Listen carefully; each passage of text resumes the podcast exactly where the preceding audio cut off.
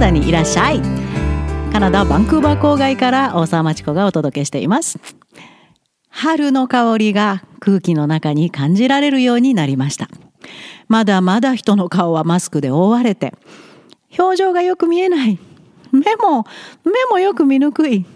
人間の表情を見て口元を見て顔を全部見て脳がいろんなことを感知してコミュニケーションをとっていくという私たちの普通が壊れて1年経ちました。さあこれからどこに行くんでしょう？少しずつ良くなっていくといいですね。今日は実はちょっと怒ってます。カナダの主要メディアあの国営放送なんですけど CBC テレビもラジオもそしてインターネットサイトもいろいろニュースを報道してます。そこで昨日実はトップニュースとしてこんなアホなニュースを見つけました。パンデミックによって 生徒がいなくなって潰れそうなんで私たちの権利を守ってくれっていうとんでもないわがままな語学学校からの要求がなんと全国のトップニュースですよ。信じられないと思いながら読み進めていきました。もちろんこんなとんでもない要求をするのはノバスコシア州。高校留学に関してたくさんコラムを書いてるので読んだ方多いと思いますが絶対言っちゃダメよ。とずっと言い続けて結局パンデミックで受け入れ中止しましたよね。放り出されたんでしょ？言ってた生徒たちは。でもその後もやっぱりカナダに残りたいってうろうろどうも妙なところにエージェントに送られた高校生が多いみたいで心配してますがその後どうしてるでしょうか？その非常に問題のあるもう留学生のお金に目がくらんで生徒を商品としか見てない州の最たるものノバスコシア州のハリファックス州都ですよね。ここに、ああ、こんなに外国からみんなお金持ってくるんなら、儲かるんなら語学学校を作っちゃおうかしら。と、中年のおばさん、もうおばあちゃんかな、が語学学校を設立して、かなり規模が大きくなったそうです。エージェント使って生徒を囲い込んだんでしょうね。ところがもちろんこのパンデミックで生徒が来ない。それで潰れるから何とかしてくれって。もういろんなところの語学学校潰れまくってます。ここだけじゃないです。でも、どんなルートを使って CBC のトップニュースを使って政府と交渉したんでしょうか。もちろん政府は聞く耳持たないんですが、それについて非常に腹が立ちましたので、留学生を何だと思ってるんだ。私は英語でそれに反論を書きまして CBC に送りました。それが公開されるかどうかはわかりませんが、担当した記者に I disagree という形で英語で記事を送ってます。コラムとして発表してますので興味のある方、英語でどうやって反論するんだろうと興味のある方はぜひ読んでみてください。そこのハリファックスのラングエッジスクールオーナーはカナダ政府にこんなことを頼みました。トラベル restriction いわゆる、えーと、カナダ入国してから3日間の、えー、ホテルの強制隔離ですねこれがえー強えー、義務になってからしばらく経ちます。もちろんそのホテル代も、えー、旅行客が負担。3日間は完全に隔離されないといけない。で、2000ドルぐらいかかると。それに対して文句を言ってるんです。いやでもよく読んこの人の主張を読んでみるとこれは留学生はインターナショナルステューデンツにそんなことするのはとんでもないと言ってるこのおばあさんたちの言い分をよく読んでみると要するに自分たちのビジネスを守ってくれとお金が入ってこないじゃないかということでした。とにかく3日間の強制隔離から私たちの語学学校に来る留学生を外してくれと。なんでかというと、We are hanging on by our fingernails. まるで爪で引っかかってるようなもんなのよ、ビジネスにやっていけないわよ、と言って政府に文句を言っているわけです。留学生の利便性を考えてのもんじゃないです。留学生にそんなことさせるなんてとんでもない。じゃなくて、そんなことするから私たちにお金が入ってこなくなったじゃないの。どうしてくれるのよ。というのが主張です。今、本当は生徒がいっぱいいるはずの教室に25%しか生徒がいません。25%いること自体ちょっとびっくりしてるんですけど。とにかくお金が欲しい。その留学生の払うお金が欲しい。そうじゃないと、そのビルももう明け渡さないといけない。いろんな光熱費も払えない。給料も払えない。どうしてくれるのよ？という叫びです。留学生がもっと簡単に入れるようになりさえすれば私たちのビジネスは大丈夫。だから政府お願い。留学生それから外してくれるというふうな、まあ、本当に自分勝手な要求です。何のためにカナダ政府はそういう3日間の強制隔離をしてるか知ってますよね。カナダ人を COVID-19 から守るためです。そんなことこのおばあさんたちにはどうでもいいみたい。それから留学生自体も飛んでくる今の時期に空を飛んでくること自体非常に危険です。その留学生自体も守るためにほら今飛ばない方がいいんだよ今来ないでねというカナダ政府の思いです。それをこのおばあさんは自分たちのビジネス守るためにもう留学生の命知らないわよそんなものカナダの人の命知らないわよ私たちのビジネス守ればそれでいいのよという要求を出していたわけです。もちろん正式要求 CBC 通したのかな？どっかに親類でも勤めてたんかなと思うんですけど政府はこういうふうに回答しました。連邦政府ははいそのconcern はよく聞きましたよ。わかりますよあなたの concern は。でも、規制は変えるつもりはありません。なぜならば、 international students はオンラインでずっと授業を取り続けることが可能なんですよ。そういうふうに政府は決めたんですよ。で、それによっても、えー、Postgraduate Work Permit、 degree を取った後の3年間の就労ビザはちゃんと取れるんですよ、オンラインでも。ですから、今はこのクアレンタイン、隔離について、全く留学生を外すつもりはありません。ということが答えでした。ここで面白いなと思うのはですね、このわがままおばあさんたちがやってるラングエッジスクールは、いわゆる英語ができない非英語圏からの若者を集めようとしてるわけです。うちに来たら英語が喋れるようになりますよ。うちに来たら大学に届くかも。という感じで、日本のエージェントと一緒ですね。嘘ばっかりこいて。ですから、レベルの高い子はあんま来てない。大学なんか届かないです。ですから、オンライン授業、ポストグラジュアルプロックプロミット全く関係ないんですよ。でも連邦政府はいわゆる留学生というものはちゃんと基本能力もあり英語の能力もありそれを伸ばしていけてカナダの大学の学位を取ってその後社会にも貢献してくれる人そういうふうな定義づけをして、それに、その定義に基づいての回答をしてます。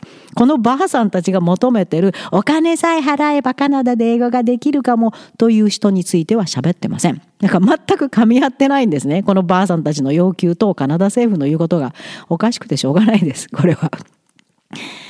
だから、政府の要するに言い分としては、あなたの言うことを聞く必要はないです。あなたの要求は。なぜならば、今留学生はカナダに飛んでくる必要もないんです。自分の国で安全に過ごしながら、カナダの大学の授業を受けることが可能。そういうふうにしたのはカナダ政府です。OK。でも、このハリファックスのラングエッジスクールばあさんたちは、ガーガーガーガー未だに叫びます。いや、そうじゃないのよ、そうじゃないのよ。留学生はね、カナダに来るのは英語を学ぶだけが目的じゃないの。カナダの文化を学びたいのよ。カナダ人がどうやって生活してるかを見ないと、留学しても意味がないじゃない。その留学生をちゃんと規制なしに入れてあげてよ。そしたら私たちお金が儲かるから。というふうなことをまたこの CBC のニュースでインタビューはこんなこと聞いたのかなよく本気でこんなこと取り上げたなと思うんですけどそう要求してます。いやいや違いますよばあちゃんたち。留学生たちがここに来てるのは英語で何かを勉強するため英語で専門知識を身につけて degree 学位を取るためです。もちろん cultural experience 文化的な経験をすることはとてもいい addition です。それによって理解力も深まるし、外国について自分の国と比べていろんな知識をつけることができますが、なんでそれ今やらないといけないの？パンデミックの時に。人がたくさん死んだ。これからやっとワクチン接種が始まって、いい方に向かおうかなという時に、なんで今、わざ、わざ空を飛んできて、文化体験に来るの？その意味が全くわかりません。このばあさんたちどんどんどんどん頭おかしくなってすごい主張が始まります。で実はラングエッジスクールは自分たちの保身のために NPO 法人を立ち上げてるみたいでいや、高校留学やってる教育委員会も全部 NPO 法人立ち上げて、ねえ、私たち悪いことしてないわよね。ねえ、本当これでいいのよね。あの、来る子が悪いだけよね。うまくいかないのはね。という傷の舐め合いをする NPO を作ってバンクーバーに本部があります。今度訪ねていこうと思ってるんですけどパンデミック終わったら。ラングエージスクールも同じように傷の舐め合いをするノンプロフィットオーガニゼーションを作ってるらしい。で、200ものラングエッジスクールがカナダ中から参加してるらしいです。その NPO にも文句を言わせてます。このばあちゃんたち。どんな文句？あのね、もう今ね、あまりにも費用がかかりすぎてね、例えばカナダに入るだけで500ドル、いやいやいや、1000ドル、いや4000ドル、5000ドル、ホテルに無理やり行くとかかりすぎなのよ。だから、超お金持ちしか来ないじゃない。中流階級の子供を差別してるわよ。このカナダのホテル3日間強制隔離は中流階級の留学生差別です。だから政府は絶対これはやめなきゃいけない。ちょっと考えてしまいました意味がわからん。違う違う。今みんな来たくないの。病気になりたくないの。お金もそうなんだけど、超お金持ちはまだ来てるんですか？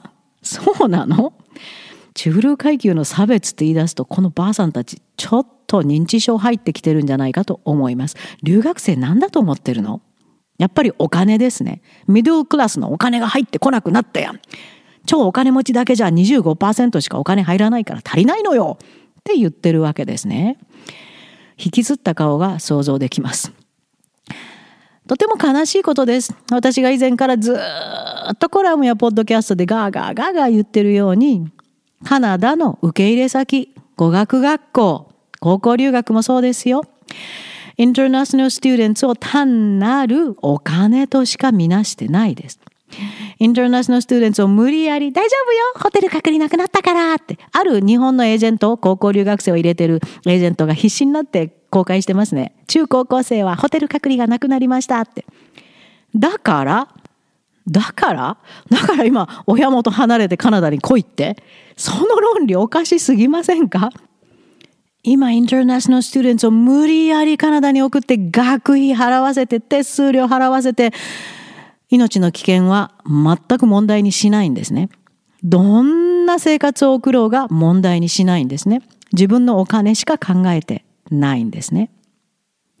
このラングエッジスクールばあさんたちボケまくってついにこんなことを言ってますよ。ホテルの強制隔離が始まると空港からホテルに移動したり人と接触する機会が増えるじゃないですか。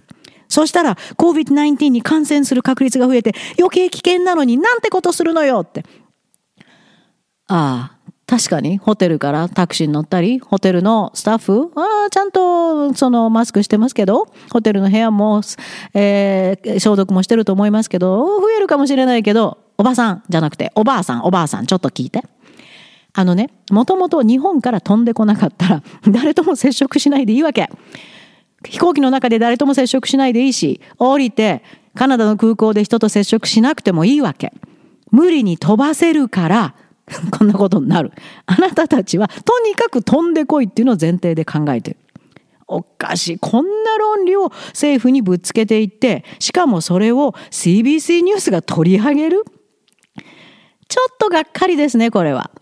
とにかく、vulnerable international students will risk their lives if they travel to Canada to attend a language school which regards them simply as a cash cow. そうです。単なる、あ、これはお金になるいい商品よ。その商品入れるのカナダ政府邪魔するのやめてくれる私たち困るから。留学生の命知らないわよ、そんなものお金さえ持ってきたら。というのが今回の記事の要約でした。本当に文句言いたいです。これトップニュースって。さあ、これを書いたレポーターは私の E メールに返事するかなしなかったらちょっと他のアウトレットも考えてみようと思います。パンデミックが終わった後も、ラングエッジスクールには来ないでね。単なる観光旅行と思って、来る人も、いやあんなしょうもないお金だけ、あなたの顔がお金に見えてるラングエッジスクールには来ないでね。またこれからも、こういうとんでもないカナダ側の見方、日本の若い子なんだと思ってるんだと見るたびに、日本に向けて情報を発信していきます。気をつけてね。そして十分準備して本当のいい情報を得てからカナダにいらっしゃい